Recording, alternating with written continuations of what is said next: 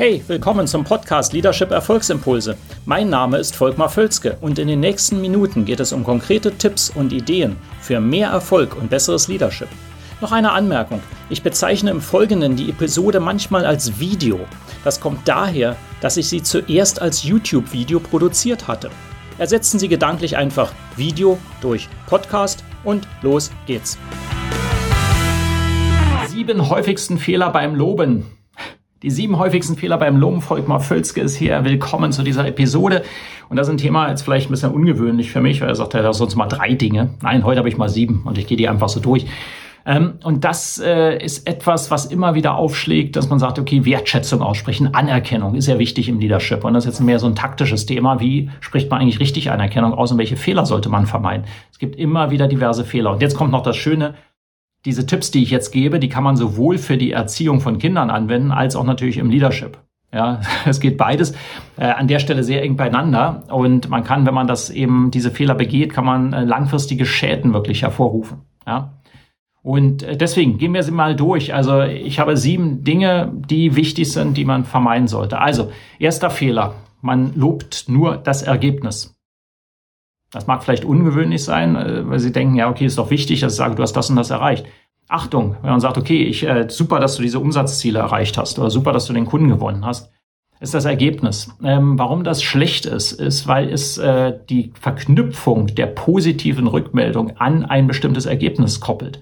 Das heißt, die andere Person, das geht sehr unbewusst, läuft das ab. Bei Ihnen, bei mir genauso. Man verbindet dann, äh, wenn ich das Ergebnis nicht bringe, dann bin ich ja nicht so viel wert. Und da können Sie jetzt drüber lachen und sagen, ja, bei Kindern leuchtet Ihnen das vielleicht noch ein, bei Führungs-, also bei, bei ähm, ähm, Leuten im Team äh, weniger. Doch, das ist dort auch so. Das geht über die Dauer, geht das so, wenn Sie das immer wieder machen. Äh, deswegen versuchen Sie nicht das Ergebnis zu loben. Ähm, was Sie stattdessen tun sollten, ist den Prozess loben, die Schritte dahin. Das ist das Wichtige. Die anerkennen, hey, klasse, wie du dich eingesetzt hast, super, wie du diszipliniert an dem gearbeitet hast. Dein Einsatz hat dazu geführt, dass wir erfolgreich sind. Euer Teameinsatz hat das gebracht und äh, wie ihr das gemacht habt, das war super und das ist das genau. Und das hat dann zufällig fast zu dem Ergebnis geführt. Nummer zwei, ähm, die Person als Person loben, also sagen, hey, du bist ja großartig, du bist intelligent.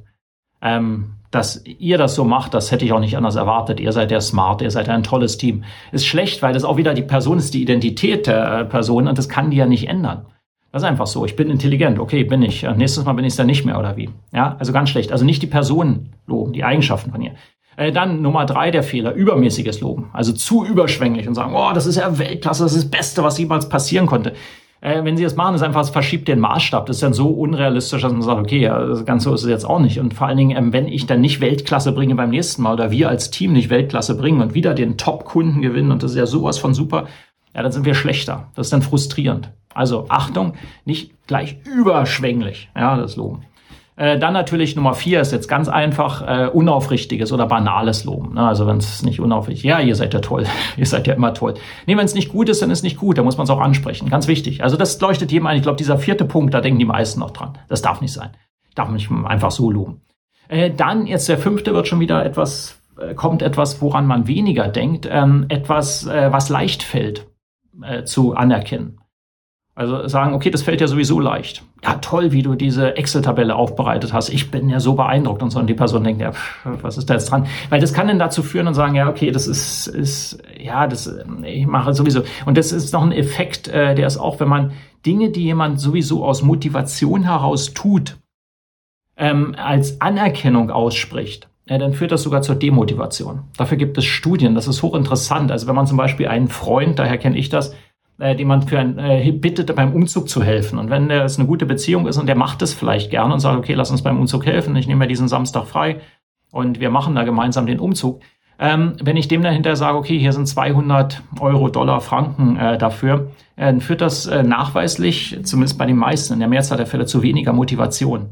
Das ist interessant, ähm, weil ich dann auf einmal sage, okay, ich anerkenne die Leistung direkt und das ist häufig nicht gut. Also was leicht fällt, was ich sowieso mache, ähm, was den Leuten sowieso Spaß macht, das geht in eine ähnliche Richtung. Also wenn äh, den Leuten etwas Spaß macht zu tun, dann machen sie es, dann ist es gut. Das kann man mal erwähnen, aber nicht überschwänglich loben und Anerkennung aussprechen. Ja, das ist ja sowieso dann da. Und das ist das gleiche wie beim vorigen Punkt, das kann dann zu Demotivation führen. Und dann noch der siebte Punkt, im Vergleich loben, also mit anderen vergleichen. Das ist meistens nicht gut.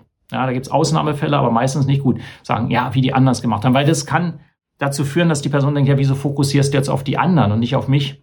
Du willst die anderen ja nur schlecht machen. Ja, interessiert mich doch nicht.